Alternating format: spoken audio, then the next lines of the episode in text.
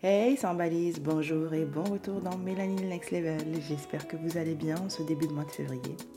De mon côté, comme vous le savez, ben, je prépare activement notre after work du 24 février qui, je l'espère, sera vraiment un beau moment en votre compagnie. Alors, After Work Résolution, pour ceux qui n'ont pas encore euh, réellement discerné ce que ce serait, ce sera vraiment la soirée des questions, la soirée de préparation et de boostage de début d'année. C'est pas une conférence, pas encore. Ça va venir, mais pas encore.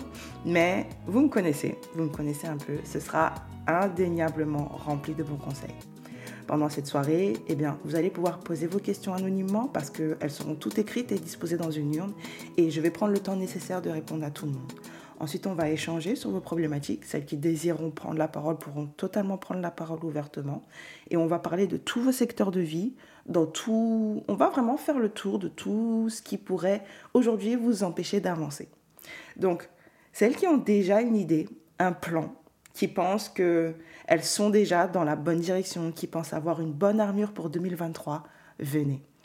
Venez parce que vous allez nourrir cette force en fait avec les questions et les réponses données aux autres personnes et repartir en fait encore plus armé. Ensuite, celles qui sont encore un peu perdues, qui sont conscientes qu'il y a encore un travail à faire, mais qui bloquent, qui, doutent, qui traversent actuellement des moments difficiles, venez. Parce que c'est clairement la soirée auquel il faut participer pour poser vos questions et mettre en avant vos blocages de manière à ce que on puisse vous aider au mieux. Et quand je dis on, c'est autant les personnes qui seront là à travers leurs questions et leurs réponses dans lesquelles vous pourrez vous reconnaître, mais c'est également moi à travers les réponses et les conseils que je pourrais vous apporter. Le meilleur conseil que je pourrais vous donner, c'est premièrement, déchargez-vous de la peur, s'il vous plaît, sincèrement. Déchargez-vous de l'esprit de honte, de jugement qui pourrait, en fait, vous retenir en captivité dans l'état dans lequel vous êtes. Ce sont toutes ces choses qui, en fait, vous empêchent d'être résilience. Mettez toutes ces choses de côté et venez, venez, en fait, à la soirée. Venez poser vos questions anonymes, venez échanger avec nous. Parce que même si vous vous, n'avez pas l'intention de parler durant cette soirée, mais vous ne repartirez jamais sans rien. Parce que toutes les infos qui vont être communiquées ce soir-là seront vraiment là pour vous servir. En deux, parce qu'en fait, oui, euh, j'ai deux conseils. en deux, mettez-vous de côté. Dans la phrase mettez-vous de côté, ce que j'entends, c'est prenez en considération le fait que même si vous savez comment vous gérer, il est possible qu'il vous manque certaines réponses pour être optimal. Et que il vous manque ces réponses parce que certaines choses restent encore de l'ordre du déni pour certaines personnes. Donc, s'il vous plaît, s'il vous plaît, mettez-moi votre syndrome de femme forte de côté là pour cette soirée et venez échanger avec moi le 24 février. Ça, aujourd'hui, ça tombe bien. On va parler de la résilience. Ce qui me dérange aujourd'hui par rapport à ce mot, c'est qu'il est devenu semblable un peu au mot influenceur, par exemple, ou au mot coach. C'est-à-dire qu'il est tellement employé n'importe comment et à n'importe quelle sauce qu'il a pratiquement perdu de toute sa force. Chose qui est très ironique d'ailleurs parce que pour le coup, être résilient, entre guillemets, c'est qu'il faut vraiment être fort de force mentale. Vous voyez ce que je veux dire? Mais au final, c'est quoi la force mentale? Hmm? Revenons un peu sur la réelle définition du mot résilience et sur son mode d'emploi. De manière imagée, on parlera de résilience lorsque une flore qui faisait émerger du sol, par exemple, des fleurs bleues avec une seule tige, a soudainement été victime d'un incendie. Une fois que le feu est éteint, la flore repousse, mais laissera émerger en fait une nouvelle forme de fleurs bleues. Certaines auront plusieurs tiges, d'autres auront une autre nuance de bleu, voire une autre couleur. Donc en fait, la résilience, c'est une manière de reprendre un nouveau développement après un traumatisme différent de celui initialement connu. Dans cette configuration, bien sûr, le trauma n'est pas oublié. Le souffrant va toujours garder en mémoire ce qui s'est passé. Mais le trauma va devenir en fait une nouvelle organisation dans le développement de la personnalité. C'est-à-dire qu'il va s'organiser autour de la blessure de la souffrance, autour de la blessure du souffrant, pardon. Ce qu'il faut noter, c'est que à gauche, vous aurez des personnes qui vont soit reprendre un bon développement, soit reprendre un mauvais développement, mais qui seront pour autant dans un parcours de résilience. Et à droite, vous aurez ceux qui ne reprendront pas de développement et qui ne seront pas dans un parcours de résilience. Lorsque le souffrant, en fait, ne se soumet plus à la mémoire du traumatisme, c'est à ce moment-là qu'il devient résilient. Alors attention, quand je parle de mémoire du traumatisme, c'est pas le souvenir du traumatisme. Hein. La mémoire du traumatisme, ce qu'on appelle en fait la mémoire traumatique, ce sont les émotions liées à ce traumatisme dont tout ce qui va vous faire en fait revivre à l'identique ou en partie votre traumatisme avec la même détresse ressentie au moment des faits. Et ce qui va permettre la non-soumission à cette mémoire traumatique, les amis, c'est le fait de partager votre blessure. Il n'y a pas 36 solutions. Le fait de parler de son traumatisme, en fait, va permettre de réguler les émotions liées à ce dernier. Il faut savoir que la parole, la parole, le fait de parler a une fonction affective. Même plus affective qu'informelle, j'ai envie de dire. Parce que le fait de parler de ses émotions et de les partager modifie la manière dont on va ressentir le traumatisme. Voilà pourquoi je dis que beaucoup d'entre vous vous pensez être des femmes fortes. Beaucoup d'entre vous pensez avoir fait le deuil de certaines situations, sauf qu'en fait, vous êtes en plein dans le SBW. Vous êtes en plein dans le schéma du syndrome de la femme noire forte, du fait que vous fassiez de vos blessures des non-dits, des secrets qui, selon vous, ont été avalés, digérés avec le temps et qui plus en fait, ne sont plus en fait visibles, mais qui pourtant sont totalement imprégnés à votre personnalité. Vous êtes peut-être dans une résilience parce que vous poussez, vous continuez d'avancer, mais vous êtes en fait dans un mauvais développement, comme je le disais au début. Donc tôt ou tard, il va y avoir un revers de bâton. Je ferai un épisode super complet en fait sur le sujet du, du, SBW, sur le sujet du syndrome de la femme forte. Euh, et ce qui vous fait en fait tomber, ce qui vous fait, qui nous fait, parce que je m'inclus aussi euh, dedans, hein, ce qui nous fait en fait tomber dans ce syndrome-là, parce que en réalité, le premier facteur là qui nous fait chuter dans ce syndrome, c'est notre entourage. Pourquoi? Parce qu'il faut savoir que nos réactions et les réactions de notre entourage peuvent soit participer à la résilience par l'affection de l'entourage, parce que l'affection de l'entourage va sculpter notre cerveau et donc du coup stimuler nos hormones, soit participer à la non-résilience.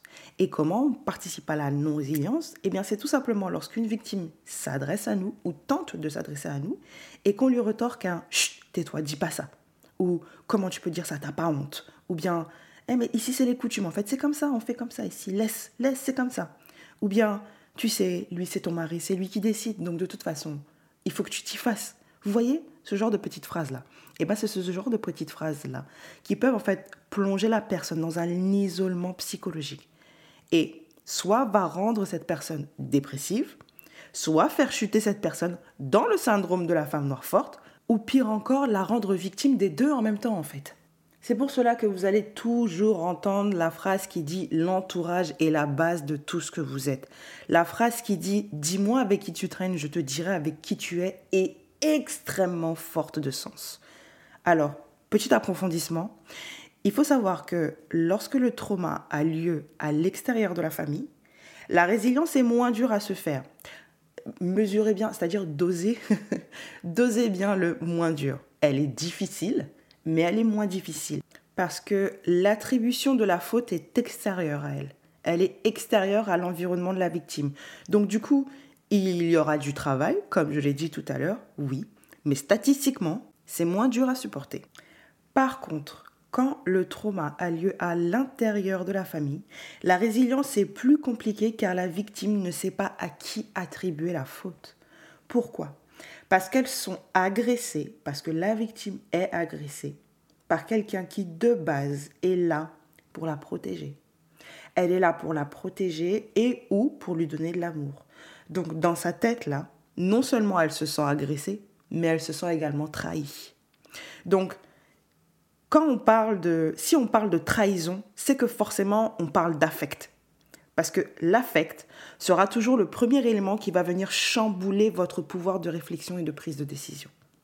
Et souvent, le pire, c'est que dans cette situation-là, dans ce genre de situation, l'agresseur va rendre la victime complice de sa propre agression au travers de phrases comme T'inquiète, euh, c'est notre petit secret. Ou alors il va le faire par la culpabilité. Ouh là là. Ou alors, il va le faire par la culpabilisation, du style Si tu le dis à la famille, ben, ça va leur faire du mal. Donc, euh, t'inquiète, euh, ça se reproduira plus. C'est entre nous. Et puis, c'était pas, c'était pas si. N'en fais pas un drame, en fait. Et dans cette situation, la victime, elle sait plus comment réfléchir, en fait. Par exemple, quand vous prenez. Euh, quand, quand vous regardez le schéma des femmes battues, ben, ça va être le, le. On va prendre, en fait, les cadeaux. Les cadeaux, ce sont les cadeaux, en fait, qui vont perturber l'évidence que la victime devrait voir. Et qui fait que. Ben, Enfin, c'est pas seulement ça qui fait, mais c'est l'une des raisons qui va venir faire que, ben, par moment, les victimes ne peuvent pas en fait sortir de l'emprise dans laquelle elles sont. Donc, pour finir, parce que c'est assez quand même un épisode un peu euh, théorique hein, pour le coup, le fait de parler va être le premier canal qui va permettre la résilience. Mais il y a également le fait d'écrire, le fait de peindre, le fait de faire du théâtre, par exemple, etc. En fait, Chacun doit trouver le moyen de s'exprimer au mieux du moment qu'il fait quelque chose de sa blessure. Mais dans tous ces exemples-là, il faut vraiment prendre en considération que la blessure, vous la regardez. Vous ne l'ignorez pas. C'est dans la difficulté en fait de faire face à cette blessure que vous devenez résilient. Si on regarde au travers du prisme de la foi, Dieu peut et veut vous accorder certaines vertus certains dons que vous recherchez, certaines guérisons, mais cela ne peut se faire en dehors de la fournaise de l'adversité. Ok? Cette adversité, c'est elle qui vous rendra résiliente. Il y a également une phrase biblique qui dit que les mauvaises compagnies corrompent les bonnes mœurs. Et cette phrase est très puissante car ce sont ces mêmes compagnies qui peuvent vous retarder dans votre schéma de guérison en vous tirant vers le bas, en vous obligeant à vous taire, à refouler vos sentiments et ainsi à en, vous éloignant également des projets de bonheur que Dieu a pour vous, car ils sont bloqués en fait par vos comportements et vos mécanismes mis en place comme défense suite à ce que vos entourages, suite à ce que votre entourage vous fait vivre. Vous voyez comment c'est profond, vous voyez comment c'est puissant? Mais, mais, mais, mais, comme je sais que Dieu est amour, et je sais que Dieu est amour, et j'espère que vous savez que Dieu est amour, il va mettre au devant de vous des personnes justes qui seront là pour vous aider et pour vous conseiller. Ça peut être des amis, ça peut être des aînés qui vont être à votre écoute. Ça peut être des thérapeutes alignés avec votre vision de la vie. Ça peut être des personnes qui sauront discerner votre potentiel et le valoriser. Ce sont ces relations-là qui vont vous aider à rentrer dans un parcours de résilience, un parcours de guérison et qui vous accompagneront dans votre next level. Ce qui va favoriser la résilience, c'est ce qu'on appelle la mentalisation. C'est-à-dire le fait de comprendre ce qui vous est arrivé et par exemple d'en faire un récit, d'en faire une lettre. Il y en a qui vont en faire un livre et il y en a qui vont vouloir en faire un livre mais qui n'auront pas encore cette possibilité de pouvoir dire je parce qu'ils ont parce qu'ils sont encore sous on va dire sous l'empreinte en fait de ce qui s'est passé dans leur vie. Donc du coup, ils vont faire un livre par procuration ou au lieu de dire je, ils vont se parler à la troisième personne. Vous voyez un peu? Il y a aussi l'humour, il y a la créativité, qui sont également des défenses constructives à la résilience. Par contre, ce qui va empêcher votre résilience, ce sera littéralement l'isolement et tout ce qui va vous couper des autres. Ça va être également le non-sens, ce qu'on appelle le non-sens, c'est-à-dire, euh, comment je pourrais vous expliquer ça? Le non-sens, c'est le fait que vous ne parveniez pas à vous raconter et à raconter ce qui vous est arrivé, parce que vous comprenez mal en fait encore ce qui vous est arrivé, dans un premier cas, ou c'est peut-être aussi le fait que personne ne veut ou ne peut comprendre ou ne veut croire ce qui vous est arrivé, et que du coup, vous vous mettez en fait en, en retrait. C'est-à-dire que là, il y a une phase de, de déni qui prend la place, où vous allez en fait raconter ce qui est perceptible, euh, ce qui est euh, facile à entendre pour les autres, et que la partie qui est la plus difficile et la plus compréhensible pour les autres va directement être refoulée et être plongée dans le déni. Et puis enfin, il va avoir la honte. La honte, en fait, qui va vous mettre en retrait de la société et va vous rendre du coup plus perméable au trauma à venir. Voilà pourquoi je ne peux que vous inciter à revoir votre entourage, à trouver des personnes à qui vous pouvez parler, mais surtout qui sauront vous écouter, à écrire, à aller en thérapie et à participer à des événements avec des personnes qui vous ressemblent et qui vous permettront de comment, oui, qui vous permettront en fait de ne plus vous sentir isolé de vos problèmes, de ne plus vous dire que ce que je vis est à part ou ce que je vis est moindre par rapport à ce que la personne à côté de moi vit. Ça, je vous le répéterai jamais assez. Ce que vous traversez ne doit pas être comparé à ce qu'une personne traverse. Quelqu'un peut avoir là un accident qui va paraître un accident assez commun, assez, euh, j'ai pas envie d'employer le mot banane, mais qui est assez, euh, voilà, qui peut arriver à tout le monde. Et pourtant, avoir des réactions émotionnelles, voire même euh, être victime d'un TSPT par rapport à ça, un trouble post-traumatique par rapport à ça, là où une autre personne peut littéralement être victime d'un incendie, être victime d'un braquage, être victime d'une agression et ne pas développer de traumatisme suite à ça. C'est pour ça que il ne faut pas regarder son traumatisme à celui d'un autre. OK? Donc ouvrez-vous.